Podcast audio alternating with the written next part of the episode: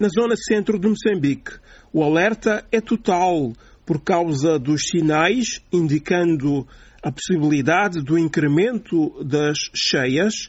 As autoridades reforçam o apelo para que todos saiam de imediato para zonas mais seguras. Zona centro tem muita água, está em alerta total. Todo cuidado para as pessoas que vivem nas zonas suscetíveis a serem alagadas devem tomar todas as precauções, retirar todos os bens e deslocar-se para as zonas mais altas possíveis, de modo a evitarmos que tenhamos mais perdas de vidas que as que já tivemos até este momento. Todos os rios da zona centro de Moçambique, com destaque para o Buze, Pungue e Zambeze, continuam a apresentar caudais com níveis muito elevados.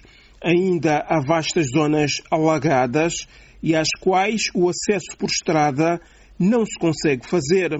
À medida que as águas vão baixando, mais corpos de vítimas do ciclone Idai vão sendo encontrados.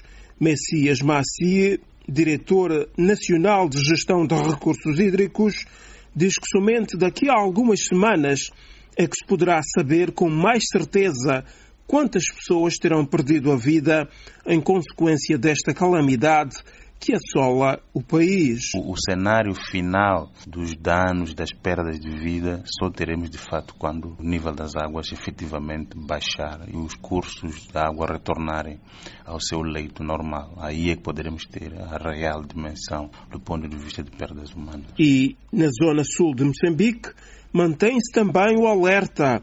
O Instituto Nacional de Meteorologia volta a avisar que as províncias de Maputo, Gaza e Inhambane vão ser afetadas por chuvas fortes, ventos com rajadas e trovoadas.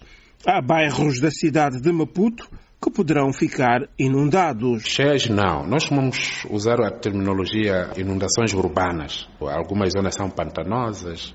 Só para recordar que o bairro da Liberdade é muito conhecido em termos de quando chove, as águas ficam lá alagadas. Então, esse tipo de cenário nós chamamos de inundações urbanas. Então, a chuva poderá causar esse tipo de cenários, mas por um tempo muito curto. Moussa Mustafa, diretor-geral adjunto do Instituto Nacional de Meteorologia, a confirmar que a cidade de Maputo e as outras províncias do sul de Moçambique vão ser atingidas por um mau tempo a partir da noite desta quinta-feira.